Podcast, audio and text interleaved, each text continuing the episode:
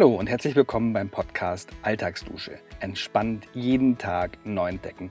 Und ich bin ein Gastgeber und heiße Martin Alt.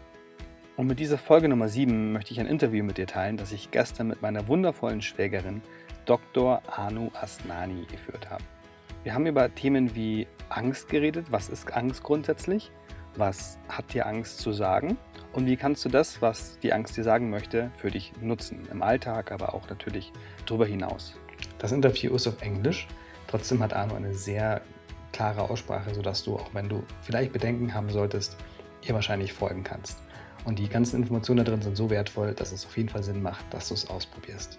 Allgemein ist es so, dass das mein aller, allererstes Interview ist. Ähm, dann auch noch auf Englisch. Also ich komme ab und zu ins Holpern rein und auch mit dem Pegel stimmt nicht immer alles. Dementsprechend ähm, bitte sieh mir das nach. Aber ich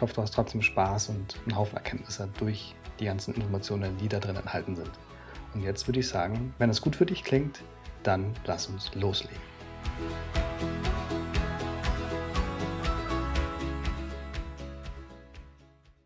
I'm very glad to have Dr. Anu Asnani next to me, mm -hmm. um, which is actually my sister in law living with my brother together in Utah in Salt Lake City. Yeah, well, thank you, Martin, for having me with you. I'm very excited to be sitting next to you and talking about these topics during our family vacation. I think we're going to have a good conversation and get to chat. It's it's it's ongoing from conversations we've been having just normally around the family dinner table. So I'm excited to continue. Yeah, I'm very glad that you that you took your time um, doing this with me. Yeah, it's, it's my pleasure. My pleasure. It's actually my first interview, and we started. Uh, a few times to go uh, until this point. Right. And um, I'm pretty sure we do uh, have a great time. Yeah, that during our our yeah conversation. It's not a, just an interview, I think. So, would you like to introduce uh, yourself to um, all of the guests hearing this episode? Yeah, well, yeah. So, thank you, and, and hello to everyone listening. Um, so, I, as Martin said, I'm Dr. Anu Asnani. I'm a licensed clinical psychologist, um, which here in the US means that I did a PhD in clinical psychology, um, which is basically a PhD in psychology with one extra year to really get practice of practicing psychology um, with individuals with different mm-hmm. clinical disorders like anxiety disorders, depression, substance use, that sort of thing. So, those are my areas of practice. Um, I was uh, an assistant professor in Pennsylvania, which um, Martin has come to several times, um, both for when his brother and I got married, and then as I was working in mm-hmm. Pennsylvania for the past five years. Um, and we have just relocated to Salt Lake City, Utah. So it's new for all of us. Um, that's why it's a fun family vacation in mm-hmm. Salt Lake. And I'm an assistant professor in the Department of Psychology here, doing mostly research um, and clinical research in community populations. So that's my my mm-hmm. background in a nutshell. And there was something special about uh, you doing your work, right? Like um, bringing two parts together, which are normally not together, or yeah, I mean, uh, so so uh, a couple of things that I've moved into over time. Um, is bringing uh, a good a lot of knowledge around how to treat people with different mm-hmm. disorders and then how to do research of how we can treat people with different disorders um, or psychological kind of emotional health issues in general in the community more broadly so so i kind of bring together these two uh, that's what i've brought together these two is a, is a clinical practice as a therapist mm-hmm. with doing research and now my interest in research has been much more um, um, immigrant populations in the US, um, but also just general everyday people and kind of the anxieties we face. Yeah. Um, and then the, the new piece now here at the University of Utah in Salt Lake City is teaching graduate students who want to learn how to be therapists and researchers in the same area. So it's kind of now it's bringing three things together. Um, but before it used to be these two that now have expanded in in my new life in, most, the West. In more ways. in yeah. more ways, that's right. That's great. That's that's kind of bringing this together as um, yeah. Right. Yeah. Yeah. So amazing. Yeah. Thank you. uh, thank you. And I prepared some questions, um, and I'd like to ask you what, in general, is um, anxiety to us, mm-hmm. and what it want to tell us. Right. And in my experience, it's kind of showing um, yeah that we don't know what will happen mm-hmm. um, after we yeah will do something or um, in our thoughts or something like that, and because of that, it's kind of uh, something you can grow at. Like Mhm. you you know don't know what it's uh, what it's about, what will happen, Right. and you can also be great at that thing you Right. never thought about Right. If you give it a ch- try, if you give it a shot. Yeah. Right. Right. Right. if you go for it. yeah. Yeah. Yeah, um, I know that. Oh, I think to know Yeah. that anxiety is something like keeping us away from things like getting hurt because it's Mm-hmm. yeah new to us and it's kind of a primal thing like um, Right. fire and stuff Right. because we can we hurt. should be scared of fire. Yeah. Yeah. Yeah. yeah For sure. absolutely. So um, yeah, wh- what do you think or what Yeah. do you know about Right. anxiety? Um, how the listeners can uh, make use of like what, Right. what is it? Well, I think this was I, I, I like that. Like I, I I when we were first starting to even talk about what topic we would talk about, right? And the idea of anxiety and the reason why it even appeals to me as a as a therapist and as a researcher is because all of us know something or really a lot about anxiety, right? Mm-hmm. So even It's if I'm true. the expert who's studied it, you know, you know, as a you know PhD or practice it or whatever, sure, I'm an expert in in in in, in that way. But every single person listening and you right now are mm-hmm. experts on anxiety. And every single one of my patients who comes into therapy, that's the first thing that I say is that we have two experts in the room. I'm an ex- I'm the expert on the academic scientific part of anxiety and how we treat it and what we do. But you are the expert on your anxiety. And I can't do my work. I'll be operating in the dark if I don't hear from the person sitting in front of me about their anxiety. So um, I think you're really right. I agree with a lot of what you said. Anxiety is a way to tell us sometimes good things that we should avoid, like fire. Evolutionarily, if man had walked into fire, we would not Yeah. exist. So that's not a bad thing. Um, we use the example of a saber toothed tiger. You know, if you hear rustling in the bushes, right? Yeah. Caveman, when, oh no, what is that sound? Boom, boom, boom. It's it's a saber toothed tiger. You should be scared, otherwise we, we would sure, have been yeah. extinct by now, right? So it's a good thing. So that's the first thing actually I start with all uh, even research studies, but therapy. I always tell people don't try to get rid of your anxiety. There's a lot of movement to let's just get rid of it, make it disappear. Yeah. And we don't actually want that. We want we want people to feel anxious mm-hmm. because it's telling us something important, like you just said. Mm-hmm. Yeah. And how how do your patients react to this? Because I, I can I can feel like it's Why am I of paying you? Why did I come in here? if you're not going to get rid of it. that's kind of putting them back to in charge, like wha- what's happening with their life, Yeah. the anxiety, right? Right. That's right. Exactly. So you're you're absolutely right. About a solidly half of my patients will say, "Are you kidding me? Like I've come here to an anxiety therapist to get rid of anxiety, and you're telling me I don't want to get rid of your anxiety. Like this is, you know." But we go on. We don't just stop mm-hmm. there. But we do want people to kind of. It's starting to already plant a seed of embracing anxiety. It's starting to plant a seed of not just resisting anxiety, but understanding mm-hmm. anxiety. And if your whole focus is get rid of, get rid of, get rid of, well, pop a pill and get rid of it until the pill wears off, and then your anxiety is back, right? Mm-hmm. Have some alcohol, take a drug, get rid of it until that drug or that alcohol rubs, runs out and your anxiety is back, right? So for me, and you've you mentioned this that you've heard this about anxiety, the way th- to get past anxiety is just to go through it. Mm-hmm. And that takes a little bit of willingness to almost embrace. I'm using, I'm doing right now like my arms, like a hug motion, almost like Yeah. hugging anxiety and saying, okay, bud, and then being able to move past, right? So, um, so coming to your original question, so I think anxiety is something that's telling us something important. Um, I think anxiety, people who are listening might interchangeably think of anxiety as being scared or Yeah. having fear. They're all, I think of them as all variations of anxiety. So some people feel anxiety like butterflies in your stomach before mm-hmm. having to give a talk or to do something, mm-hmm. right? Sweatiness, right? Yeah. So some of us feel anxiety physically, heart racing, sweatiness, um, maybe even stomach distress, feeling a little, you know, crampy, Yeah, that's true. right? That's a that's a real manifest. That's a physical mm-hmm. manifestation of anxiety.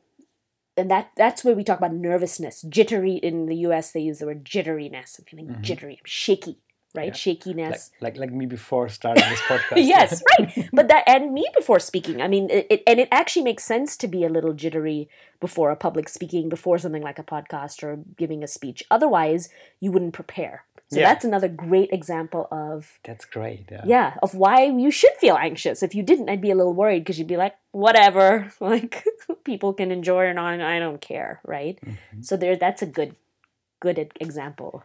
That's very good because that's really um yeah causes some drive Right.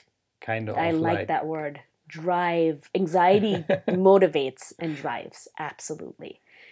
And that's the same thing I do in, in, in therapy. I'll actually ask people to walk me through how anxiety has been useful for Uh-huh. them first. Right? Again, changing the relationship Sure, to yeah. anxiety. Um, so that's that's that's a physical part. It's anxiety. Some people say they just feel scared or fearful, just want to close their eyes. They just want to avoid. Mhm. Right? So the big word we're going to talk about a lot today that goes hand in hand with anxiety is avoidance, right? Yeah. Avoidance, avoiding things that are important to you Mhm. because coming into contact with them would give you all these uncomfortable feelings. So it's easier to just say, let's not do the podcast. Yeah, and I think that's that's one point we um, which is our next um, what is it called? The next next point on Point, on- yeah? is like um, all these negative feelings about anxiety has to tell something, right? Right? They say like, um, "Please, um, can you hear me? Right. I'm, I'm there." I'm there. Yeah. and um, yeah, as you as you, I think you you said it already. Kind of, um, yeah, it's kind of a fulfillment state, right? If Right. if you, yeah, not having the anxiety hmm and also yeah the the, the Getting through anxiety. yeah That's right. So this comes to the next part of what I think, where I think anxiety is coming from. Not actually not where I think anxiety is coming from, where the research, at least from what we've studied, and just from my clinical experience. And I'm gonna ask people listening and for you to think about whether this this matches up with your own experience, because you're an expert Yeah. too on anxiety. Um, is this idea that we feel anxious about things that if we did them, it would be in line with being fulfilled. It would be in line Yeah. with our values, right? So we think of what drives us to do something. It's because unique to Martin, unique to Anu, unique to every person listening, is this core set of values, this core set of principles in life that you want to live in in, in accordance to. mhm. And anxiety has figured that out, right? I was telling you this, we were laughing about Yeah. it earlier, that anxiety is kind of a dumb primal emotion. Mhm. It's You a did, very yeah. primal, you said it nicely, a very primal emotion.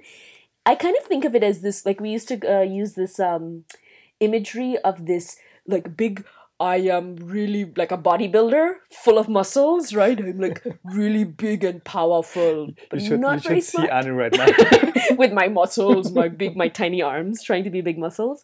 But yeah, it's it's right. This idea of this like kind of dumb jock. Mhm. I I don't like to use those stereotypes because, of course, there are a lot of very muscular people who are very smart. But this stereotype, right, Yeah. of this kind of muscle, so he looks scary, it's not kind of like the pea-sized brain. The brain is very Mhm. small.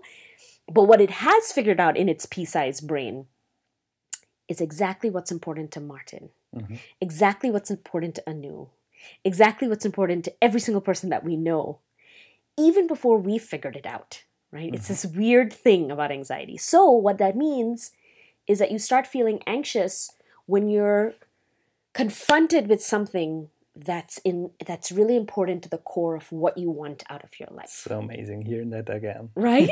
Yeah just to think about Yeah. it right? It clicks in right? Why is it that i'm scared of spiders but you're not bothered by them? Why is it that you're scared of heights and other per- you know it's that something as simple as that? Then let's get more complex. Why is it that i'm afraid of being abandoned by my partner and my partner is afraid of of, of um, you know his health going away before he grows Yeah. old right every, every person you know we can use lots of different examples right and people listening will have their own unique fears their own unique anxiety but it doesn't matter what the content is if all of us know that what anxiety is telling us is that the thing we're feeling anxious about is something that is coming close to our values, Mhm. Then it's exactly coming to the point that you started this with about explaining what anxiety is for you. Yeah. That it's telling us it's probably something we should do, Yeah. right? Because it's something that's important. And not always because Not of always fire. of like- fire. Yeah, so we have some ability, right? And that's where we can use like kind of our logical brain, right? Like Yeah. I'm afraid of fire. Oh, maybe my values are to be burnt alive. Like I don't think that's anyone's Yeah, values, right? yeah. But um I want to take I want to try that new hobby that all my friends are doing. Mhm. But Yeah. I feel anxious. That's not for me. I can't do it. Right? Yeah. And actually sitting with that and going, what would it mean if I did it? I would feel so proud of myself yeah. or or And- be the open type of person I want to be. Yeah, and also what what is the worst case what could happen in this moment, Right. but bring uh, which brings you to the moment actually doing it, right? Absolutely. Right. What is the worst case? I make my fool of myself and I never have done it. You know, I never but if I don't even try, But I have one question Yeah. to all of that. Like if you if your anxiety is very unique to your own and it's related to the core yeah. and you have go to uh, to go through it, it's like um, will it um, disappear after I've done it once, or does it come back every time again for this Very nice. single part? Yeah. So let's talk about it. That's a difference between values and goals. That's another thing that we teach and that we Uh-huh. think about. So, a goal is I want to buy have my own own my own house. hmm Bought it, have it, check. Yeah. Done. A value is different. A value cannot be achieved in one thing. It's the it we call it the glue between goals. Uh-huh. So maybe the value is I want to be I want to be stable, Mhm. right? Or I want to provide for my family. That's important to me, Yeah. right? So getting a house is one step. After I get the house, I can't just let everything go to crap. Like I still need to take yeah. care of my family, or I still want to be stable. That means maybe I need to keep going to a job or whatever. Whatever is stability is for you. There's no right answer for that. So um, the other way we think about it is I always use the skiing analogy. Have you ever heard the skiing analogy? No. You've skied. You've sn- what? You're snow S- snowboard, snowboarding, yeah. right? Same thing. We can do snowboarding. We can change it. So let's say part of the snowboarding is that there's. Oh, we're in Salt Lake City, so you you guys have been seeing some uh, some beautiful mountains. So Yeah. imagine them covered in snow. There was Um, just a single piece in the snow, so uh, like it's a better imagination. Right? Okay, right. Okay, yeah, yeah. It's, summertime is not the best time for this analogy, but you can you can we can all remember what it's like, right? So, let's say one of the joys you have is that there's this awesome mountain that you love snowboarding down. And one of the reasons you love snowboarding is after a whole day of snowboarding, you get to go to the cabin at the bottom of the mountain and you get to have like a nice like either like a Glühwein mm-hmm. or hot cocoa is what Yeah. people would have here or some or even a red wine just something warm that would you know just that feels so good when your face is all red and cold right from that mm-hmm. I hope i'm building the imagery that people can really think about that right Yeah. so let's say you took your snowboard to the top of that hill and you're ready to have that day of snowboarding so you can enjoy. Yeah. So the goal is to get to the cabin and enjoy your your hot cocoa or, or hot wine or whatever. Yeah. And you reach the top and somebody's up there and he goes, Hey Martin, what are you doing up here? And you're like, I'm gonna snowboard down this hill because the cabin's at the bottom of the hill. Mm-hmm. Sure. And he goes, he goes, Oh, I can take care of that. And he just plucks you without you ever having to snowboard and just drops you at the bottom of the hill, right? hmm So you're like, okay, that's weird. Why did you just do that? I didn't ask you to do that. Yeah. So you go back in the ski lift and you go all the way to the top and you get ready to go again. And he's there again. And he goes, Hey, Martin, what are you doing here? And you're like, I'm trying to get to the cabin to enjoy a nice hot drink after Yeah. snowboarding. So you get where I'm going with this. He picks you up and puts you back again. Why do you keep trudging to the top of that mountain? Why don't you just have the the hot cocoa or the whatever? Why do you keep going to the top of the mountain? That's a very good question. Maybe for like um, because I'm used to that Right. Okay. So one is you're used to that. But what are you missing? What are you trying to do that he keeps preventing all you the from way. to go to go down all yeah, the way? all Right. the way down. Right. To go, and The for way. you to go down Mhm. on your own. Yeah. He is getting you down there without you having to do the work Uh-huh. in between. But that's what values are like. It's Mm-hmm. not about the goal, it's about what we do to get to the goal that's fulfilling. Yeah. Right? You wouldn't enjoy that if you weren't all cold and you know exercised from a day of winter sports. Mhm. You like that thing just like okay taking a long bike ride, you enjoy that that radler at the end because you've had a nice long ride. You enjoyed that beer that you and Peter had out outside Yeah. after a 20 mile bike ride yesterday through Utah's horrible hills, by, right? the, by the way, yeah. Which happened, right? This is not a this is not a joke.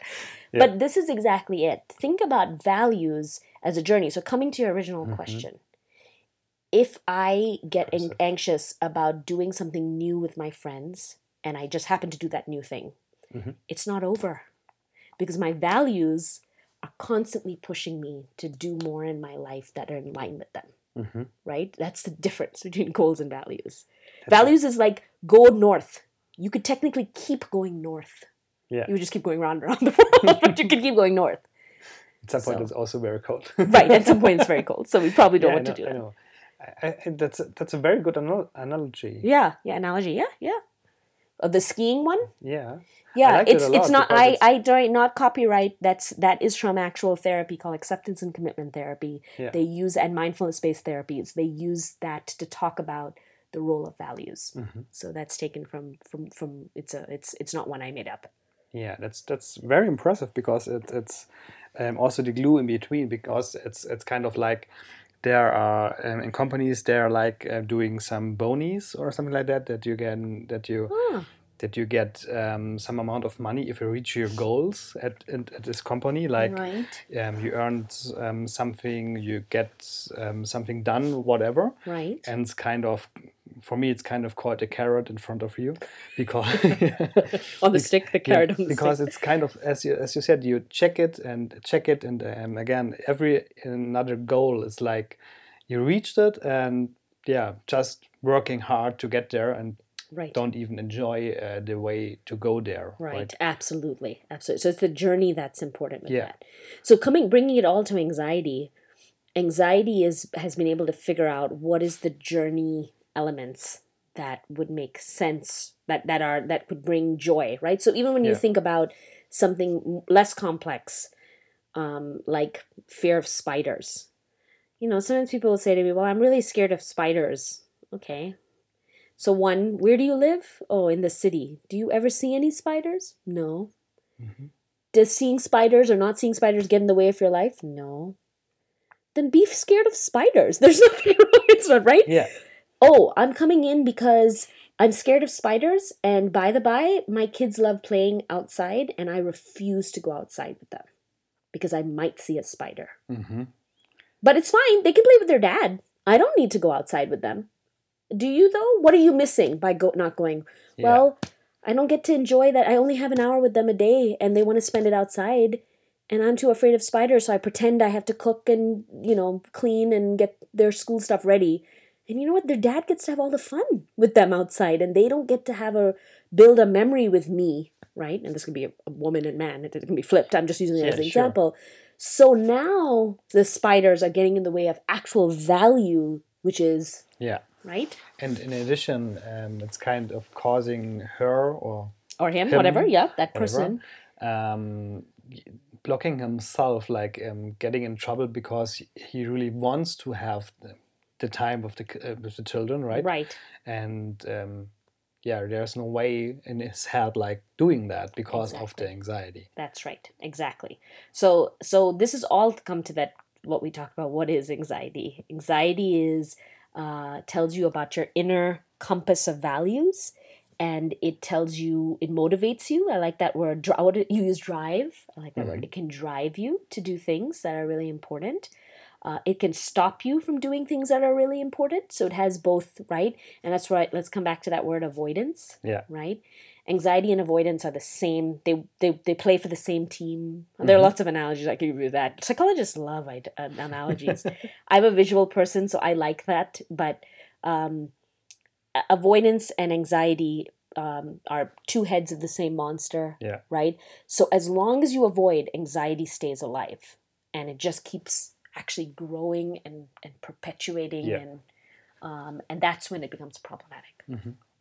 Yeah, I heard something like I, I think in a, another podcast or so. Right. Like um, there was a was a woman who wanted to go somewhere, and there was a mountain in between, Hmm. and there are two ways on the left side and the right side. I see. and she she didn't um yeah go because she didn't um, didn't didn't um, how is it decision about uh, Which should- side yeah, would be less side she- scary or- yeah, right, less right. scary and she didn't go and this uh, was standing there like um, Frozen left almost. or Mm, right, right, what, yeah. what should I do and can't I can't do the wrong and whatever Ah, and I think at some point she she decided to go up to the mountain Ah. and look where the the ways where are these going. two two Yeah. ways. Ah, interesting. just to see that both of the ways are merging together in one after the mountain. Right, right. Right. Yeah. That's yeah. the way it should be. And I think that's that's uh, also a great picture for anxiety in this, Yeah, this point. right, right. Because avoidance, as you said. Right, right. Because now she just missed out just getting around it Yeah. altogether. Yeah, that's a great one. Yeah, I like that. Yeah, and and and thinking about it, that that that is what gets in the way, and then stops us. And sometimes we need maybe standing on top of the mountain is a loved one saying, "Hey, it's not that scary," um, or it's uh, uh, yourself getting a little bit of a bird's eye view as to, okay, Mm-hmm. Yeah. what am I really avoiding here? Yeah, that's that's a good point. That brings me to the point. I think we, we talked about also with the with the um, the things we already did in this podcast. But um, my question is, how can we actually take advantage of all these things? Mm-hmm. Because, as you said, um, anxiety is kind of related to our values, Mm-hmm. and yeah, we have to go through to get this. Right. And how how can we make use of that? Right. Yeah. So, um, I think one of the things that we thought about when when this is is is a couple of things. Well, one, if we feel anxious about something, uh, we can use that to our advantage uh, as a way. Maybe we don't know what our values are. We don't know what's important to Yeah. us. Right. So I, that's a good example with that person afraid of spiders. Well, it's easy to make excuses that well, no, but there's so much stuff to do. I don't. We can't have two parents outside playing with the kids. One of us has to be in there, and the other one can watch. Yeah. Right but then as the you detect even that dad says hey honey you've been doing all the cleaning and the cooking why don't you go play with the kids and then you feel that anxiety you realize that some of the avoidance was related to your values and and it's not just about the spiders right because if you never came Yeah. in touch with spiders but it's that you're avoiding quality time with your kids maybe if that's your your value right or to uh, the value of letting your kids see you being independent whatever Yeah. whatever it is okay so one is we can take advantage of when we feel anxious already saying aha stopping for a second and doing what we were chatting about that a lot of us already do is what we call the downward arrow technique. And let me explain what that is in just more Yeah. simple terms right? Again why we have like these these fancy terms when it's just really quite simple. Yeah. i don't want to go out in the into the garden. Why what what would be so bad about But that The, the first thing uh, thing about this is like you have even to realize that you're stuck in this in this position, right? good so i'm gonna get there right Yeah. so that's so Just, so just to notice that, that that's the first point. To, so let's actually do that because you're right because that's the first point before you even know what to do with it right Yeah. and what's that what's the what's the ability to to know when you're feeling something and what you're feeling in a given moment Yeah. what's what do we call that Um, I can't go to this. um, yeah, being mindful. That's right. This is what you and I. This is how we started this conversation about anxiety. Remember, we actually, Martin and I have been doing some mindful meditation and yoga in the mornings.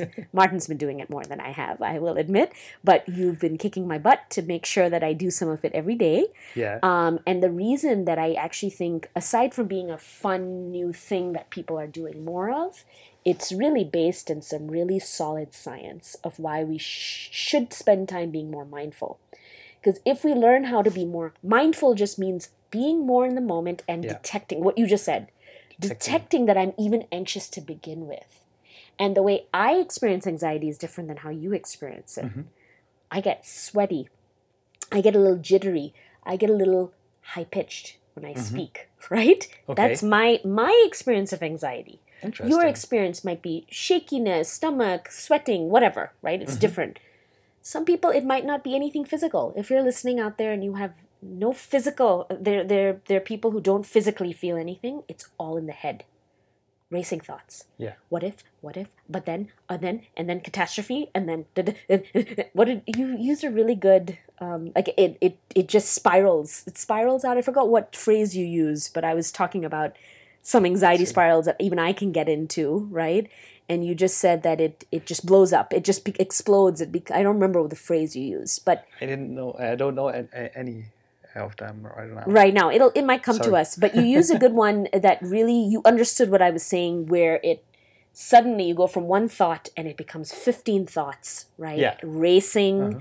Snowball, we call it the snowball effect. You start a snowball from the top of the hill and it gets bigger and bigger and bigger and bigger. At this point, I said you can jump out. Right. That- That's that right. one, yeah. If you if you're too late, you can't jump out. Yeah. But you can jump out if you're mindful Yeah. that it's happening earlier. At the top of the hill is much easier to, to get out of that snowball than the bottom of the hill where it's like a huge boulder. Totally, yeah. Right? And that's for all of us. We can all relate to that. But that might be how you experience anxiety, right? Other people don't even have the racing thoughts. They don't have the physical symptoms. What do they have? Behavior. And Yeah. their behavior can be a lot of things. It could be drinking water repeatedly. It could be always having headphones out so that you can like kind of distract and people don't talk to you, Mm-hmm. right? It can be just pure avoidance. I don't love to go out. I'm just going to stay home. I just I don't like it. That's just not what I'm about. Yeah, Which is true for some people, which is fine sure. but but it, if it's again right there's a difference and knowing if it's starting to interfere with your life Yeah.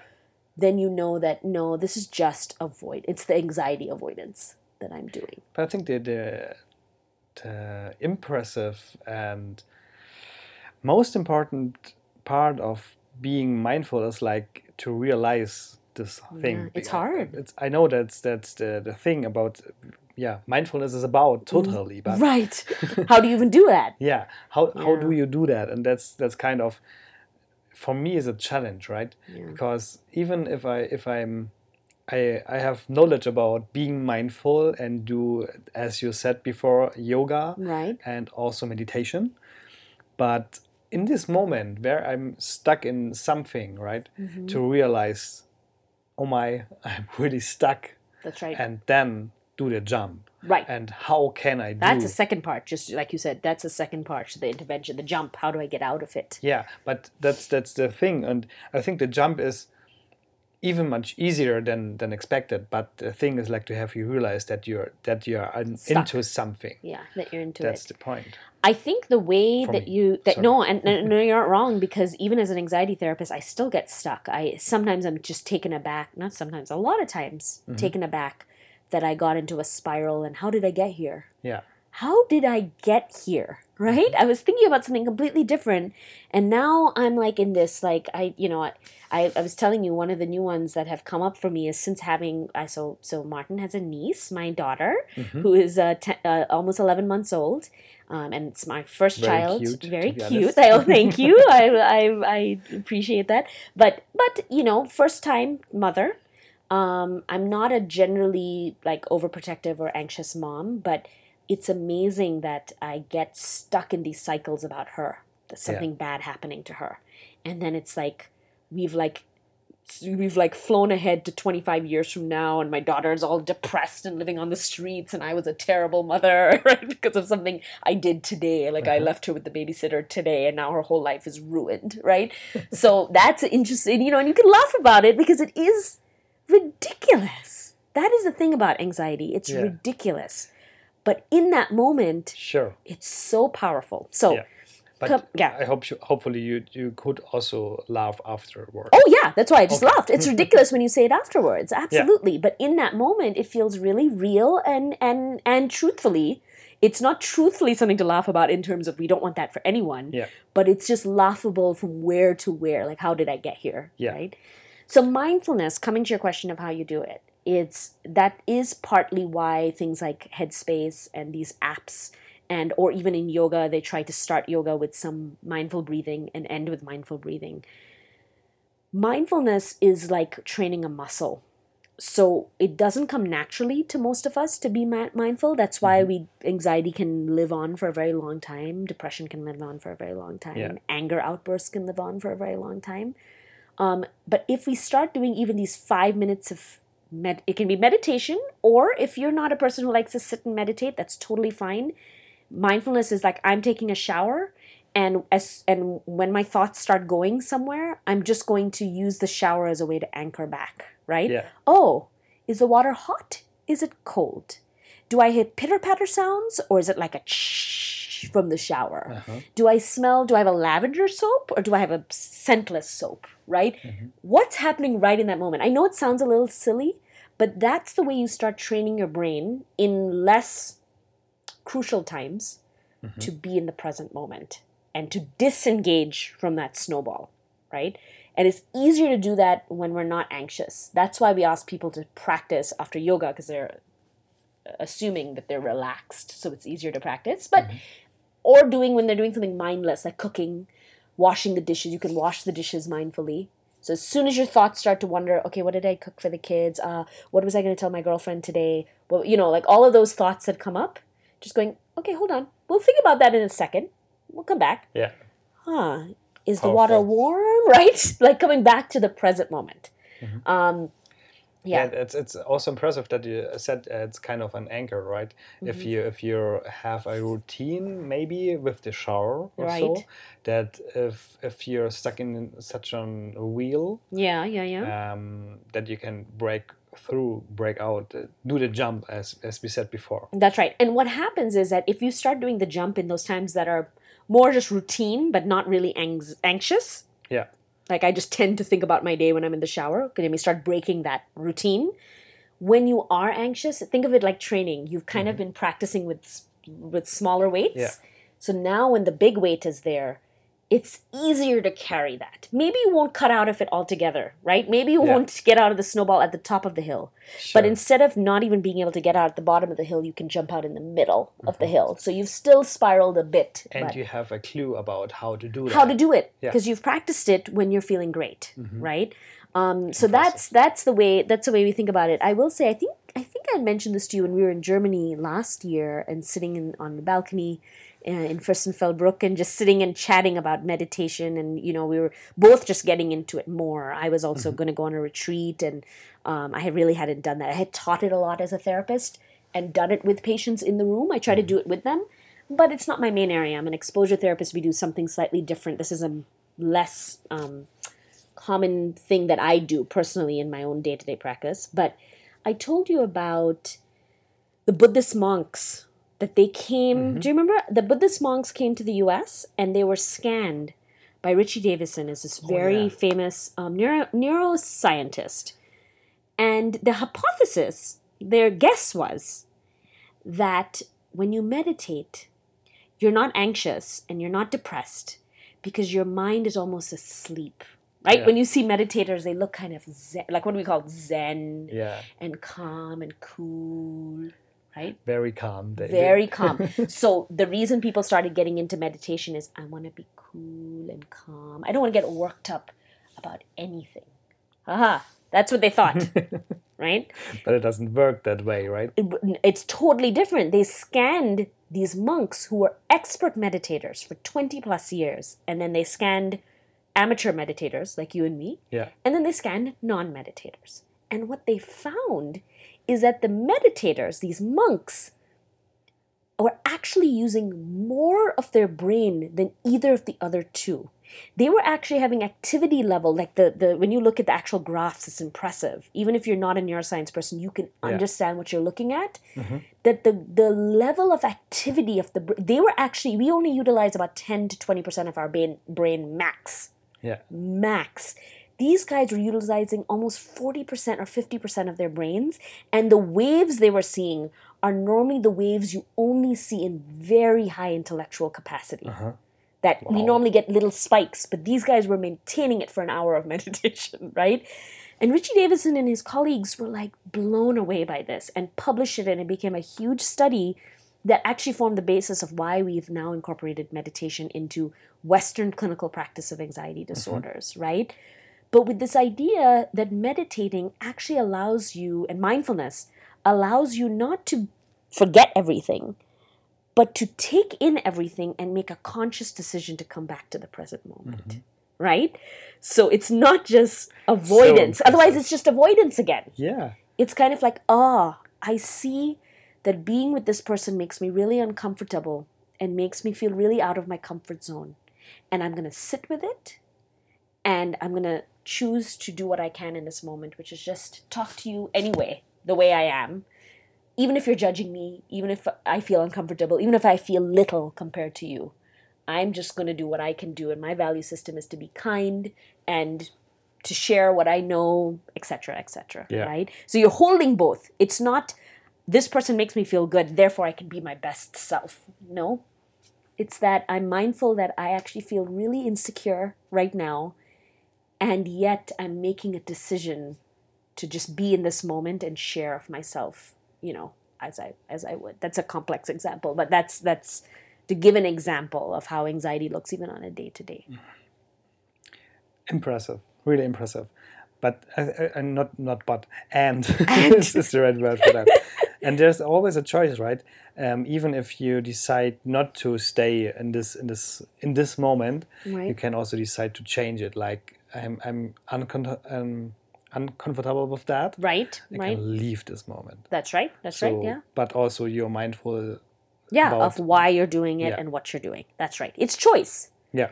Mindfulness gives you choice. That's what it is. So I think this is actually a good segue into thinking, uh, if I, if you don't mind, if because I think it's a good it's a good lead in to something else we've been talking a lot about. That I would guess, even if you haven't had an anxiety disorder, all of us have had trouble with our anxiety in our sleep. Yeah. Yeah.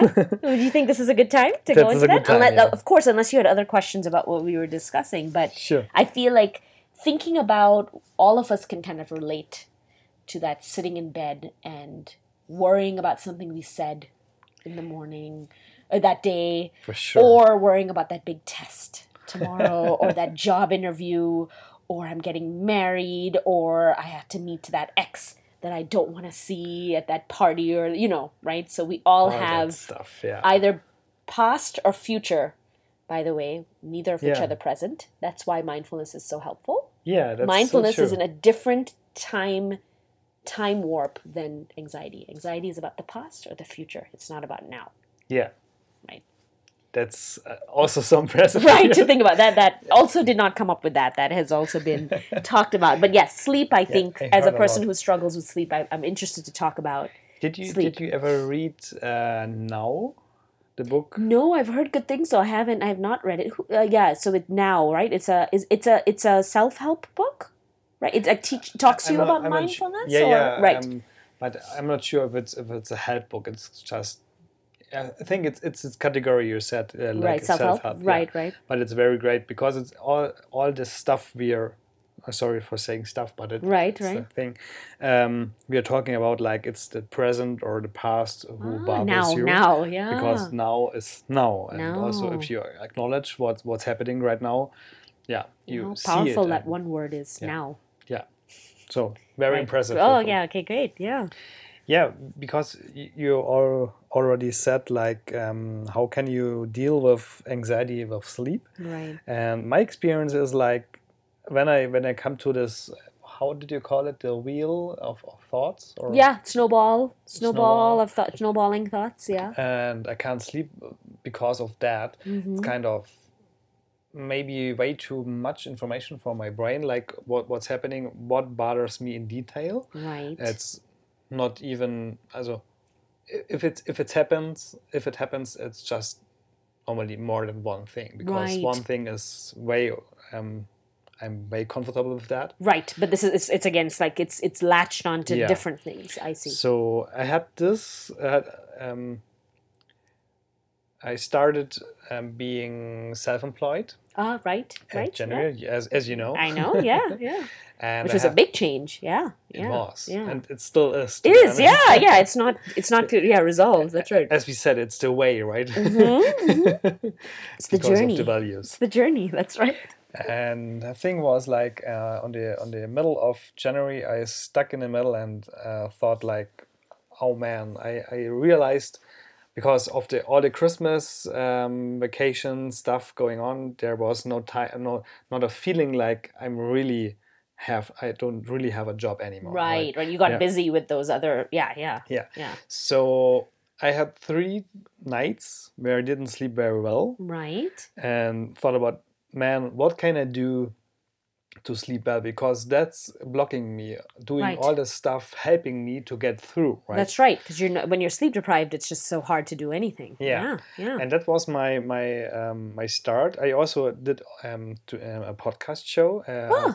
episode for that oh, that's great. That's great. Yeah. with um, kind of i think it, i didn't call it like that but mindful writing right. right. and i did a way shorter version of that like uh, just bullets or so Mhm. but um, what i did is like writing down what bothers me Right. in detail what what's what's happening so kind of there's no um, fixed income anymore and Mhm. i have a few things um, i don't know how to deal with like Right. i don't have a designer right now or right. I, I don't know how it really works or whatever right. so all this all this stuff i wrote down right. then it was gone like It, you were able to rest, uh, like Yeah. relax after that. Yeah. Yeah. because I had this this sheet in pa- of paper um, front in front of me, I can really work on like Mm-hmm. every everything I can like uh, strike through or Right. have just an eye on, right. but it's out of my mind. That's right. That's right. Yeah, that's great. I I'm really impressed that you did. Did you figure out how to do that from uh, from another resource, or did you just is it something you organically came to that you just realized that if you started writing some stuff down, it would? Mm, and at this point, I can I can't do uh, yeah clear, um, memory of, of what, what it was, yeah, yeah. but it's it's it's probably a combination, probably something you heard and and thought and kind of put it together. yeah, but. I heard in at some podcasts I heard about mindful writing Right, like that. right, right, because that's a thing. yeah. So I, I did that. Um, And by the way, that's another great no, but that's another great exercise. Again, thinking about people who feel like no, meditation's not for me. I'm not going to sit cross-legged and close my eyes and follow my breathing. I'm too I don't like that. Mindful Yeah. writing is a great thing. Mhm. That's why I said you can mindfully do a lot of activities. You can have mindful conversations with someone where as soon as your thought starts going to something past or pr- or future, you can bring it back to the present and say, "What is Martin saying right now? Let me listen to that." Right? And like bring that in. So same thing with writing. What am I feeling right now and like let me get it all out and kind of get it, you know, kind of be very in the moment while I'm writing. Sure, yeah. But the thing is, like um, in the middle of the night when, when you wake up, I think writing is much easier. Yes. Depends then speaking. on- yeah, yeah. No, no, yeah. no. I'm just saying speaking is for during the day, but yes, no, writing writing Sure, is much yeah. easier. And Um, I also started like mm, months before doing some journaling, like uh, what Ah. what was the day, and Right. what what meant the day to me and stuff. That's right. But I've seen you to pull out your your your notebook here too. Have you been writing some notes about Yeah. impressions of here? And I did. you did. That's great. Yeah, yeah. But at, at this point, we- because we did some some pre, pre yeah, um, prep chat, and yeah, yeah, some yeah. prep on this on this podcast. So at this point, I'm just journal like um, what does uh, something mean to me. Right. We came up to another point with. I'm I'm pretty sure we're talking about in the next few minutes. Yeah, yeah, sure. About like what about and then uh, What journaling? journaling. Yeah. So so right. So I, that's a good. I wanted to hear from you first though about like what you found helpful because I think you have actually probably more expertise right now having dealt with it more recently. Um, so what we know about sleep, sleep we actually know a good bit about, right? Anxiety, Yeah. there's still some mystery uh, of some parts. We know it fairly well, but sleep we actually know a lot. Sleep we know if we don't sleep we have a lot of problems emotional problems, physical problems. It's been linked to hypertension, diabetes, obesity, all of these things if you don't sleep. So, Yeah. sleep is super important, right? Mhm. And sleep is one of the most affected things for humans in general, right? People just don't sleep. I don't need sleep. I only slept four hours. And it almost becomes, I don't know if it's the same in Germany, but in the US, it's like a boasting battle. Yeah. Kind I only got four hours of sleep last night, you know, and it's fine. It's I'm, not I'm, fine. I'm so good I'm because I'm, so good. I, so I barely sleep and I'm so busy. And it's not good, right? The reason is not just that it's linked to these dise- diseases, but what does sleep do? What have sleep researchers? I'm only a sleep therapist. I'm not a sleep expert, uh, except that I'm trained in sleep as a clinical psychologist. But talking to, to colleagues who are sleep experts, what's happening in sleep is it's consolidating information from the day, right? So when we, I told you the example of with my daughter, she sleeps, Nina sleeps with 12 hours a day, yeah. a night, right? Mhm. Man, I wish for that again, right? we don't. But she sleeps seven to seven. And you're like, my God, why does this child need so much rest? And the reason is that her brain is very immature. It's it's it's and it's it's very open. There are not a lot of pathways that have been established. So it's a lot of open neuron space and everything is new. When you made a new sound for the first time, it was like a, it's it's amazing that it's like building an actual pathway in front of you Yeah. but for that pathway to actually be built and fit into her sense of the world she needs the sleep right the sleep is a way to process what has happened in the day okay so now kids are much better at doing this because their brains are oh their brains are young and and agile and um, plastic Yeah. they have a lot I more plasticity That's the point, right? Uh, Right. The neuroplasticity. neuroplasticity yep Yeah. yep they have a lot more tons more that's why they can pick up languages they if you can teach a kid something like a violin at the age of three they're going to pick it up much better riding a bike at the age of three much better than i learned to ride a bike when i was over 30 when i met your brother But that's so but that, that's just because of um, the paths are not. Um, solidified they just Yeah. have less think of it like a canvas Yeah. they have a huge canvas that few flecks of paint we now at 30 years it's been tons of flecks mama at 70 years it's there's not a lot of space left on that Yeah. canvas to learn right? So that's the idea about plasticity. And there's a boom right? They, they're learning a lot. There's a lot being put on their canvas in the yeah. first seven years. And then it slows down we know for a good bit and then there's a boom again in after in like 18 to, to 30 like that's where the next you know the teenage years actually brain wise they're learning somewhat but it's not the same right? So anyway so why do we as adults need sleep? To process. We are not much different than kids right? We need a bunch of things have happened in the day and we were just going going going going going from one thing to the other.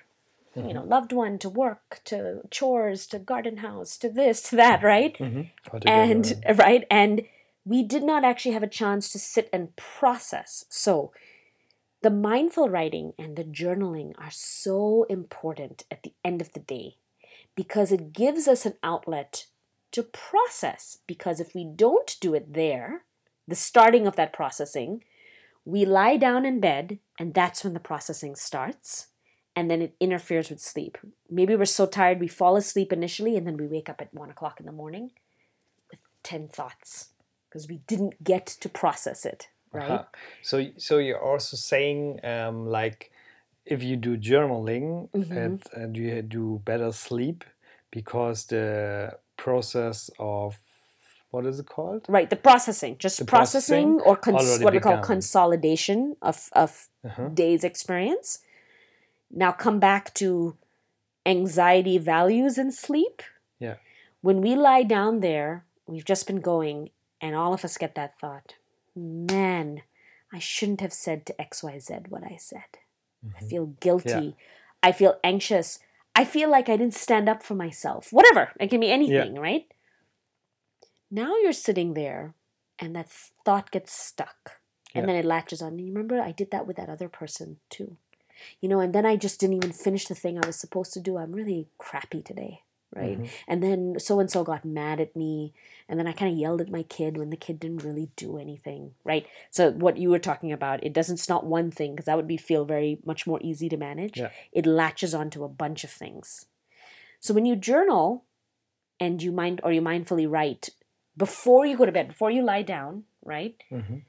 Ideally you can do it in the middle too if it's interfering but ideally you do it before you go down or little like what you're i've seen you doing a little bit through the day like to, p- to process in batches that's also fine you're allowing your brain to have everything in front of you right to Yeah. really kind of more objectively take a step back to look at what happened in the day Yeah. right even your feelings around it are you going to say something Yeah, but Yeah. it's it's an addition. So Okay, so that you put that down, right? The other part that allows you now coming to the values piece, if you realize, and I think I gave you this as an example, this happens for me, right? If you realize that's an anxious thought that you're getting stuck with, I said something to so to X Y Z to this person to Jane. Yeah. I said something to Jane that I really feel bad about. Mhm. Why am I feeling bad? What's so bad about what I said? Okay, so now you're trying to like really explore what it is. Yeah. Why am I feeling anxious about this? The Oh, thought behind the thought right? behind the thought behind the thought behind the thought behind the thought until there's no more thought, Yeah. right? And you might get to this place of I was really unkind to someone and at my core and I'm not saying this is a value each of you should have that kindness should be a value. I'm just saying this is for me, right? Yeah. Or for, it might be for an individual. I, I I was really unkind and that makes me feel like a bad person. I want to be a, the type of person that people can talk to and feel Mhm.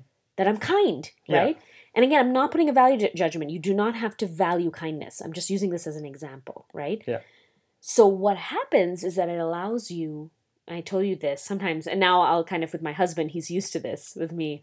I'll say when we're lying down in bed, really just before we go to bed, we're both sitting up a little bit with our phones. We to put them away. By the way, don't use your phones in bed. That's a bad habit.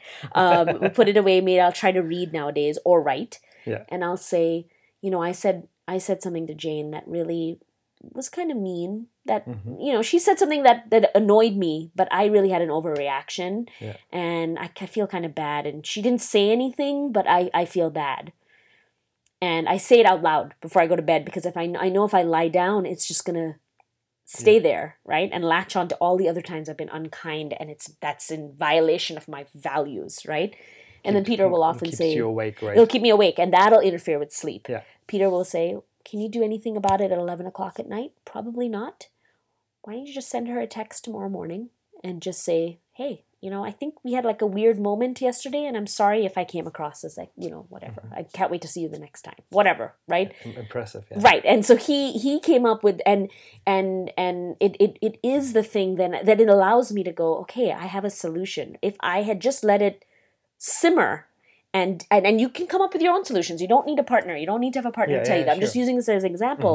You're alo- sleeping alone and you and you have this write it down because you're more likely to get that solution. Mhm. Um, so I think that the writing can be really helpful in lots of ways. Yeah, I think in this point I can uh, also include my my additional info, uh, information or thing Right. because um, it's kind of you have the, the journaling on the end of the day is kind of a, ref, uh, a reflection, right? Right. So what um, could I have been done better at this moment, or what bothers me That's right now? right. Whatever. That's right. But Right. uh, you also um, uh, so I- started using a bullet journal Oh, because this is the way I keep track of my uh, to dos and what I want As to reach and the next right. month, Goals whatever. and yeah, right, right.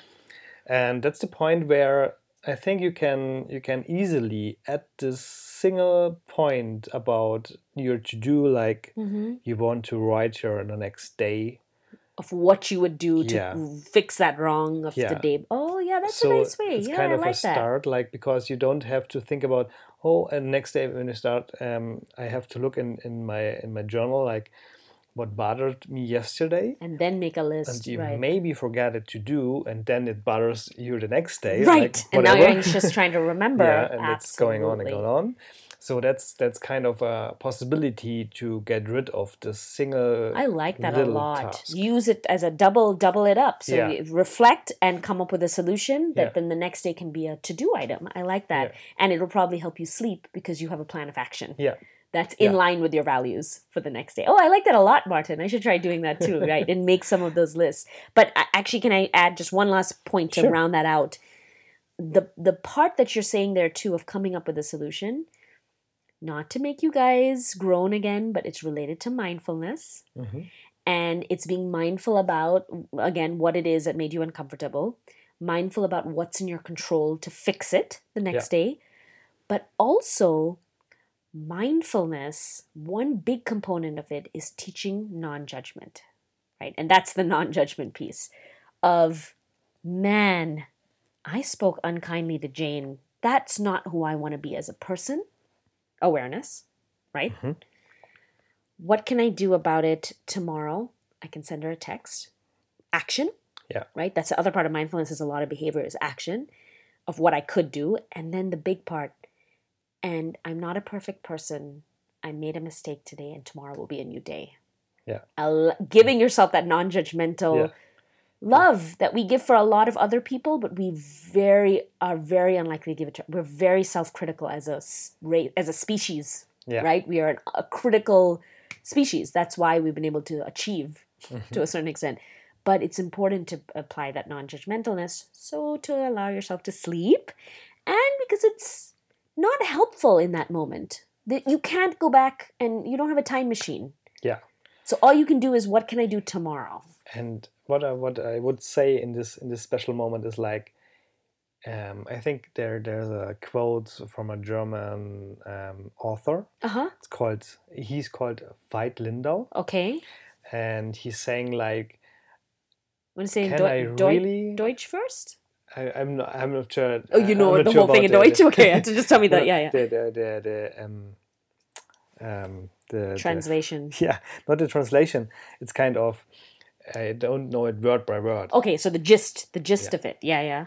is like um, can i really imagine what i had an impact of what i did or what happened today Right. because you never know what it's what it come across like you learn something about you can do Right. like to send a text tomorrow or so right. and also um, got got connected to this value of you Right. so right. that's the impact you had because you know man that's very important to me Right. Right. and also maybe for this other person like Right. she's maybe right she it was not the, the right way to say it to me but maybe there's something and whatever Right. so this this kind of needle somewhere is like right.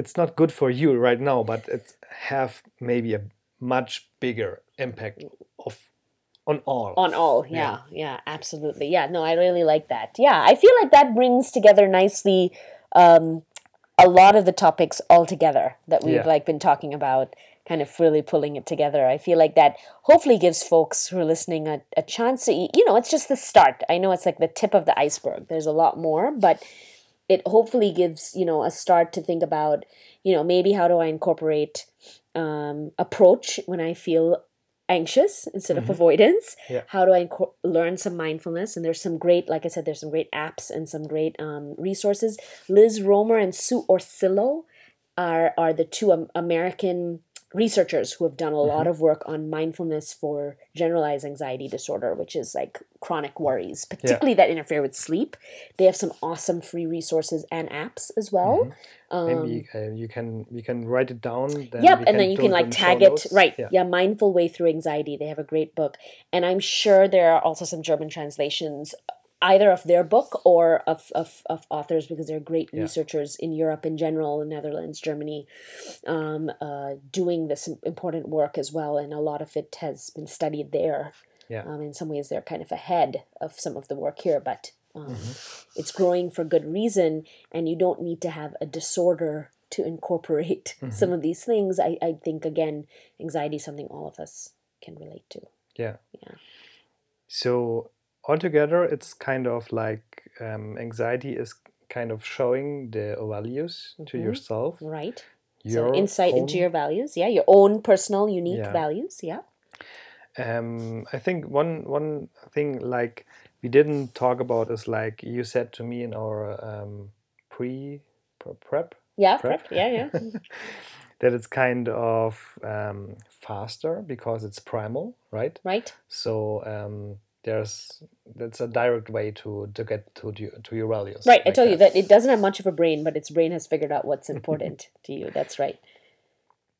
yeah and you have to go through um, Yeah, to grow. Right. I mean, if you just choose to avoid, you're going to continuously choose not to live in life in line with your values. Yeah.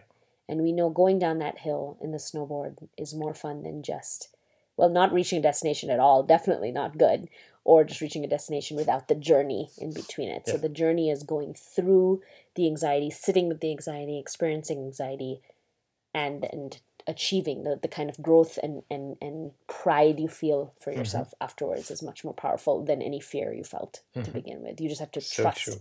Yeah, and that I feel like people who have experienced that can speak to that.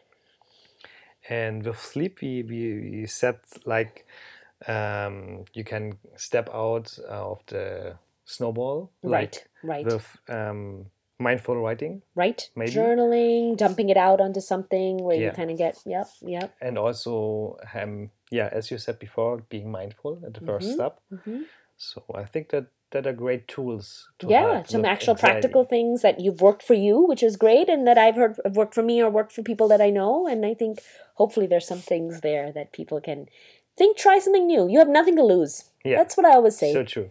You have nothing to lose. You're already losing. This is the same thing with anxiety. So you can avoid. You always have that option. Yeah. It's your choice.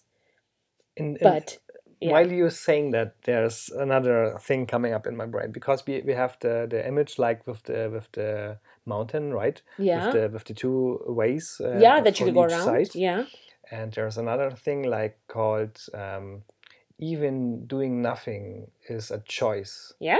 So it could also be wrong, right? Right. Right. Absolutely. That's the point. Yeah, it's about just building choice and being aware of that you what your options are. Yeah. And then very deliberately choosing an option. If you let anxiety just make the op do choose the option for you, it's taking away your choice, right? But you Yeah. if you get to know these are my options and I'm deciding to take this risk or not take this risk, that's great. Yeah. But be aware of it and be intentional. Be very intentional in what you're doing. That's that that what I would say is Mm-hmm. So when we think about people who get, get well, it's not just that they do everything that makes them scared. Yeah. It's that they're very clear on what is what do they want for their life and how can they move Mm-hmm. forward with that. Yeah, I like that. nice. Great. Good. So um, I have some final questions. I want to ask every every interview guest on my podcast. Okay. Yeah. So you are Shoot. the first. All right. I'm Guinea answering this question. Okay, let's try yeah, the guinea pig. the guinea pig. I'm okay with it. I like this word. Um, the first question is, what are you grateful the most right now? In general. Um, in general, I think I've been thinking about this a lot. Um, as you know, I've gotten a new job that really is in line with what I like. Mhm. Um, we're, we're living more comfortably than we have been recently. We get to have our wonderful family here from Germany, and we're all going to be go- going to see the rest of um, my side of the family all together. I am very grateful for those things, but I would say. I've been thinking about what I've been most grateful for. This past year was a very rough year because I Mhm. had my little one and was home with her but was really i was really working for free yeah. a lot of the time and i, I had a lot of moments of ungratefulness and i had a lot of moments of wishing wondering if i made a mistake um, Yeah. in leaving my job to be home with her um, which which you know which was challenging and she was you know newborn and things like Mhm. that but I think what I'm most grateful for is that I had that time and that I got through it and then I feel like I grew and I get to like see this awesome really well-adjusted little kid who's just full of happiness and joy and so I have to say as cheesy as it is because I was never very maternal I wasn't even sure you know how I felt about having kids and and and that sort of thing but seeing her Yeah. um and just how ridiculous and like the way she laughs and the noises she makes and she's so so happy um kind of melts all of my tensions away so i have to say i'm most grateful for my little girl and i'm very grateful for her dad who has been so supportive um and i'm not just saying that because he's your brother but um very grateful for the two of them in in despite all the hard times in the past year they brought a lot of laughter and Mhm. joy um and there were a lot of moments of you know silly things happening and peter and i just started laughing and mm. and i think the laughter is probably what i'm most grateful for Yeah. So Yeah. powerful what you just said. Thank you. yeah yeah The second one is like, what do you want to change in the world with your knowledge and what, what you know, what you do? So this one's hard to pull out from what i want to do in my career because why i changed the job was so i could do more work in the community Mhm. but I think what I want, I think on a more basic level, not thinking academically or professionally, what I want to change in the world um, is there's a lot of right now, and I'm sure it's always been, we probably just feel this way, but I feel like there's a lot more darkness and pessimism Mhm. in politics, in the environment, and um, uh, you know, rat race of work, and all of those things, health, and parents getting older, and there are a lot of things that can kind of bring you down. And what I'd hope, what impact I'd like to impact I'd like to have in the world. we like that word too. We have a few buzzwords that we're enjoying right now Yeah. in this house. Um, but the impact or change that I want to see in the world is thinking about how to be a continuous source of positivity understanding that i'm not always positive Yeah. i have fairly dark sides and moody sides but how can i be a generally stable source of positivity specifically to my loved ones um, and that's why i changed my job because it was zapping my ability to be in line with my values which is to Yeah. be a anchor for my family when things are rough because things will be rough for everyone in the family at different times.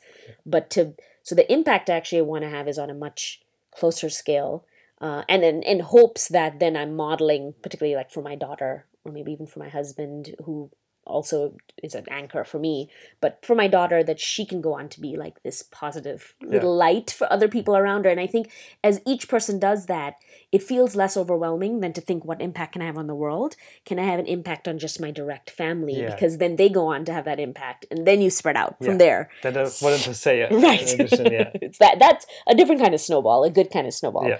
um so that's that's where i think you know i could speak professionally about what i'd like my work to do but Mhm. i don't think if you ask me honestly at the end of the day my work will come and it will go and there will be psychologists after me and there'll be researchers and teachers who are better than me who are before and after and that's fine um, that's not i don't think going to have a lasting impact as the stuff about like my family that then can go outwards Mhm. family and close friends Yeah. Impressive. yeah we don't know if we ever reach there but it's the it's it's the it's the cabin at the bottom of the of the mountain i keep trying to get to that Yeah, and it's Yeah. as you said, it's a value, and you enjoy the way. right Right. right, and i enjoy the the falls and the missteps because i'm definitely not always a ball of sunshine i think my family and you included will probably like attest to that and i'm okay with that that's the non-judgmental part that Yeah, i'm not it's also- perfect yeah We are all human, so Right. how could I'm- we? Uh, we can't so it's just we're striving to try to be more like Yeah. that as much as we can but understanding we just won't we won't yeah so nice to hear. Thank you for this. These thoughts. Uh, thoughts. Also, this was very, very impressive. Mhm. well, thank you so the last question is like, what is most inspiring you right now? To you right now? So like, people, books, and ways to think, maybe. so i will give a, a, a little bit of a cop out answer a little bit of an easy way ans- answer in terms of literally what's ins- in, been inspirational to me right now Mhm. is i tend to read a lot of biographies of people Uh-huh. um, and I don't tend to go for what's the mainstream biographies because I feel like they're a little, you know, you know, publicized and jazzed up or whatever. But I read Michelle Michelle Obama's Mhm. um, autobiography called Becoming, Yeah. and I really do think that that's a book that a lot of people should read. If you can get through some of the historical, she talks a lot about things that are pretty specific to being an African American in, in in the U.S. Uh-huh. that you may or may not connect to, which is okay. But then she really takes this broader level of what it meant to be in the office of, of the president, president's office of the United Yeah. States, and even as a spouse, she's Barack Obama's wife, but she lost this whole identity of her. She had this whole identity that was hers. That because her husband became really famous, she became Barack Obama's wife as opposed to being Michelle Obama, like her own Yeah. person. So becoming, how do you become your own person in one of the hardest kind of most extreme examples of like spotlight and all Yeah. of that on you. Um, but I really liked it because she made me think about my own identity, my values. She talks a lot about values and how to stay your own even when there are a lot of rocky waters. Um, so yeah, I I think that that's a inspirational book Mhm. right now. That's an easy read. Um, if you don't want something psychology because Yeah. I tend to not read many psychology books on my own time because I want a different perspective. And since she's Yeah. a lawyer and political, it's like a different a different way to Mhm. think about the world. Um, so that's my that's my uh, my book recommendation of Mhm. what's been inspirational right now. That's great. Yeah. I just gave it to Peter to read as well. So it's on his list. He said when he's less tired from taking care of the baby, he will. so it's on his shelf now. Yeah, maybe I should also read a, read it because I thought also about uh, reading uh, like uh, how they call it Biographies? biographies. Yeah, I think they're cool. I think bio- biographies, my last two biographies before this one, um, were Trevor Noah, the the Uh-huh. comedian from South Africa, and then Wyclef Jean, which is Peter's Oh, favorite uh-huh. biography, which is a very different one as well. Um, uh, but those were the last two, so very different than Michelle Obama's. Um, but there's some great ones, and hers I I, I really liked. Mhm. I thought it was a good. It also talks Wow. to what you and I are talking about about values and and finding your drive and your impact and your passion and all of those kind of related to all the things we've been Yeah, and I can imagine like um, it's easier to um, bring that into into your own life because it's really human related already. That's right. That's Uh, right. Otherwise, it's kind of a self-help book, as we as we talked before. Like, right. Or abstract. It's not yeah. concrete. how can I do that with my life? Um, That's right. That's you right. can you have a concrete plan like how did she that do right it? and she So- talks about missteps things she did Mhm. wrong which i think she's very humble Uh-huh. about not just like i'm an amazing person but these are all the things that i didn't think through or i was judgmental about and how it held me back so i like that Wow. i like people who are able to share the missteps Yeah. too because you grow and learn from that um, and i've made a v- my very large share of my own missteps and i don't regret them i think they were the right it's good that i did those so that i know where i am and i'm going to make more Yeah. and i'm sure i'll learn hopefully learn That's- something from That's human being, right? right right that's a non-judgmental human being Yeah. that's right it's So, awesome. Anu, so um, I have to say, or I would like to say, yeah. so much thank you to you. Oh, thank we you for coming up with this idea and for making the time again while you're on vacation to like talk about some of these things. And you know it's an ongoing conversation but thank you for having me. I'm so honored that i got to and if if any of the and, and for sharing i learned things from you that now i can try to use which is great. I like that Yeah, me too. And it's it's so such a pleasure because um, having an anxiety expert next to me, I know I'm also an anxiety expert. expert that's right good aha you learned from the beginning that's But right How couldn't I make a podcast episode to this, um, yeah, topic like is related to all of us? Yeah, absolutely. Absolutely. So I hope people find it helpful Mhm. and fun and get to sleep tonight after listening to it. Yeah, may, maybe if, if it's yeah, Ourselves included, given that it's late. Yeah, that's right. whenever you hear this podcast episode. right, right, right. That's what I right. Yeah, don't go to sleep at 11 o'clock in the morning, probably. That's not going to help Not you. driving the car. Maybe Right, and not driving the car. That's right. That's right. So, but I wanted to say thank you for the time, Thank you. and Thank I'm you glad we me. had such a great time, even here and Yeah. also around with um, the Yeah, and US it's now time to con- you. continue your, your visit and to see more of, of the city. Yeah, Yeah, so it's great. Thanks, Martin. you. Thank you too. Wow, was für ein Interview. Ich hoffe, du konntest wirklich einen Haufen für dich mitnehmen. Ich persönlich habe äh, bereits in der Vorbereitung, aber auch in dem Interview nochmal Punkte von ihr mitbekommen, die wirklich, wirklich, wirklich wahnsinnig wichtig sind. Punkte, die ich vorher noch nicht verstanden habe, die einfach im Alltag wirklich einen Mehrwert bringen können. Und ich hoffe, so ging es dir auch und du konntest einen Haufen für dich mitnehmen und es hat dir gefallen, wie wir beide da ganz offen über Angst geredet haben, über die ganzen Themen wie ja, Ziele und aber auch Unterschied zu den, zu den Werten und die ganzen Analogien, die wir verwendet haben. Wirklich Wahnsinn, was da alles drin steckt. Und ja, jetzt hoffe ich, dass es keine Schwierigkeit war mit dem Englisch und würde mich freuen, wenn du mir einfach einen Kommentar hinterlässt, wie es dir gefallen hat, was du zum Interview denkst. Auch gerne für Arno und alle anderen Sachen kommen natürlich gerne in die Shownotes noch mit rein, dass du nicht nachschauen musst, was denn diese ganzen Namen, also wer, wer die Leute sind dahinter. Also Arno erstmal, aber natürlich auch ähm, die Namen, die sie genannt hat während dem, während dem Interview, dass das alles nochmal in die Shownotes kommt.